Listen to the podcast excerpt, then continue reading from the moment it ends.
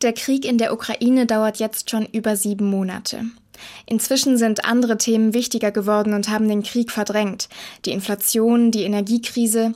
Das hängt zwar zusammen, aber der Krieg selbst ist mehr und mehr zu einem Hintergrundrauschen geworden. Ich sehe die Nachrichten, aber anders als in den ersten Wochen verfolge ich nicht mehr täglich einen Live-Blog. Und an manchen Tagen gibt es gar nichts, was mich daran erinnert, dass in Europa Krieg ist. Ich weiß, es ist ein Privileg, dass ich diesen Krieg vergessen kann, weil ich hier in Deutschland in Sicherheit bin. Für die Menschen im Kriegsgebiet und auch diejenigen, die dort Angehörige haben, geht das nicht. Sie können den Krieg nicht einfach ausblenden, zumindest nicht auf Dauer. Was am schlimmsten ist, auch wenn der Krieg hoffentlich irgendwann endet, kann niemand den Angehörigen ihre Liebsten zurückbringen, die gestorben sind. Für sie ist der Krieg selbst dann nicht vorbei, wenn keiner mehr kämpft.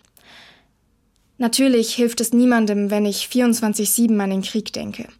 Ich will aber verhindern, dass ich mich an ihn gewöhne, dass mich die Zahlen der Gefallenen oder die Nachrichten über Kriegsverbrechen nicht mehr berühren und zu einer rein abstrakten Größe werden.